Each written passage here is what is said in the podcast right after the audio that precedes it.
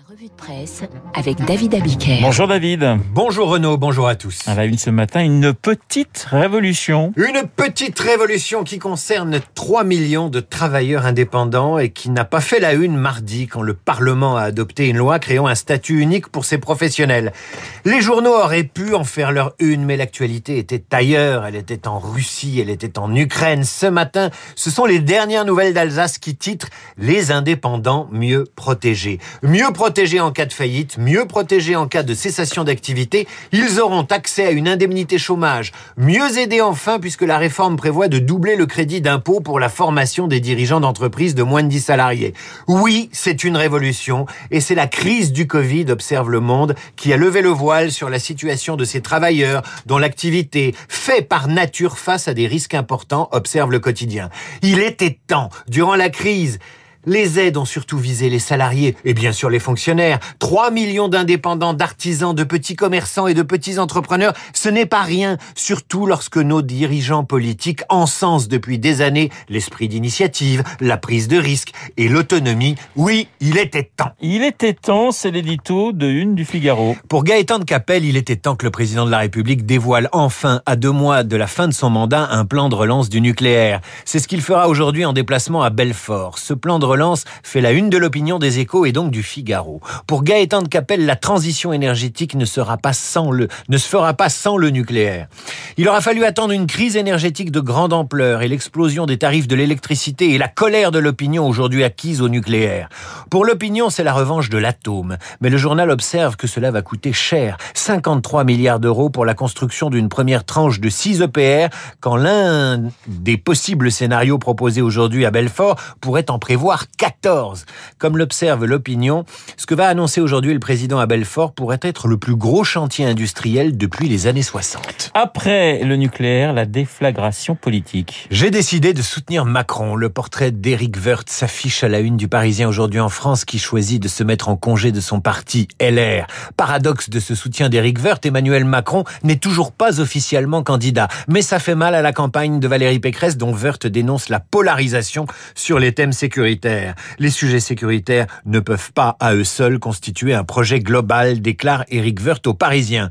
Un coup dur pour la droite, selon le quotidien, d'autant qu'Éric Woerth n'est pas n'importe qui. Président de la Commission des Finances, plusieurs fois ministre et surtout expert économique et financier, qui prend le contre-pied de la déclaration de Valérie Pécresse selon laquelle Macron avait cramé la caisse. Non, déclare-t-il aux Parisiens, Macron n'a pas cramé la caisse et il ajoute pour soutenir l'idée d'un second mandat d'Emmanuel Macron, on ne peut pas avoir un président débutant tous les cinq ans.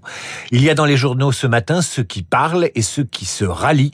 Et puis, il y a celui qui se tait. Oui, silence assourdissant de Nicolas Sarkozy en une du Figaro. Le Figaro ce matin est bon prince avec Valérie Pécresse. Il ne met pas à la une le ralliement d'Éric Woerth à Emmanuel Macron. Il fait peut-être pire en s'interrogeant sur le mutisme de Nicolas Sarkozy dont le silence embarrasse la droite. Le Figaro vous raconte ce matin l'histoire d'un malentendu entre la candidate et celui qui l'a fait trois fois ministre durant son quinquennat. Selon un élu LR, ces deux-là n'ont jamais été proches et ne sont pas câblés pareil, je cite. Effectivement, la communication ne serait pas bonne. Ils se téléphonent, certes, mais pas de tête à tête. Le 21 décembre dernier, Valérie Pécresse entre dans le bureau de l'ex-président et tombe sur Michel Gaudin, ancien préfet de police et directeur de cabinet de Nicolas Sarkozy. Nicolas, je voudrais te voir seul. Je suis candidate à la présidence de la République. L'ancien préfet se retire, mais Sarkozy ajoute « Il n'y a pas de secret pour Michel ». Et puis Nicolas Sarkozy aurait déclaré ceci. Elle se dit chiracienne Ah, très bien, mais qui l'a faite ministre pendant cinq ans? Rapporte encore le Figaro, résumant ainsi l'agacement de Sarkozy. Si l'on en croit les infos du journal, l'ex-président recevra enfin la candidate en tête à tête le 13 février prochain avant son meeting. Sarkozy, qui, il l'a dit, ne trahira jamais sa famille politique. N'empêche, il apprécie d'être consulté par Emmanuel Macron, qu'il a reçu à déjeuner il y a 15 jours pour parler d'Europe.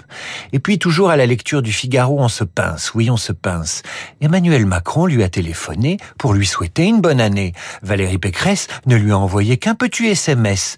Macron, lui, il m'appelle, aurait confié l'ancien président à différents interlocuteurs. On croirait les dialogues d'un roman. Non, le roman politique fait l'objet d'une double page dans le Figaro qui se penche sur ces romanciers qui imaginent des scénarios politiques. Ici, une présidente fait face en 2022 à de graves troubles sociaux et une épidémie bien plus tueuse que le Covid.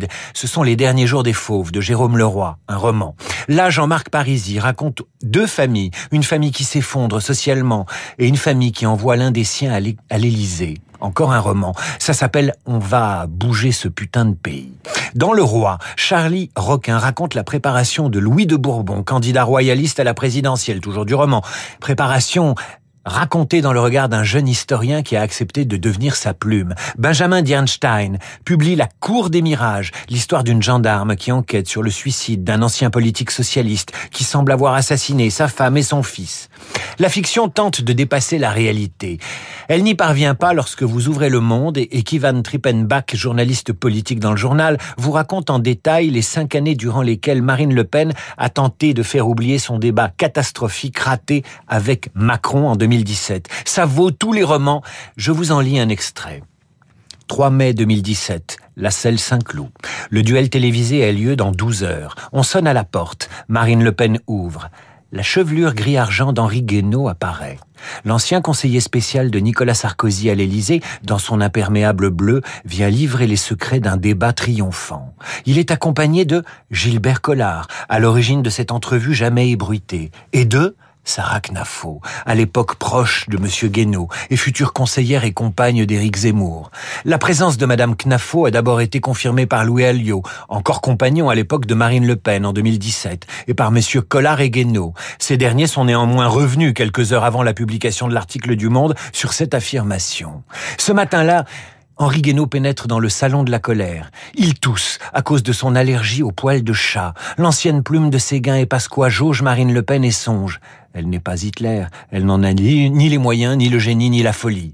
Ne peut-elle pas servir de refuge à la droite gaulo-bonapartiste Henri Guénaud projette ses désirs. Il n'est pas le seul. Au téléphone, Marie-France Garot, qui murmurait à l'oreille de Chirac et Pompidou, a souhaité bonne chance à la candidate frontiste. La recomposition de la droite n'en est qu'à ses prémices.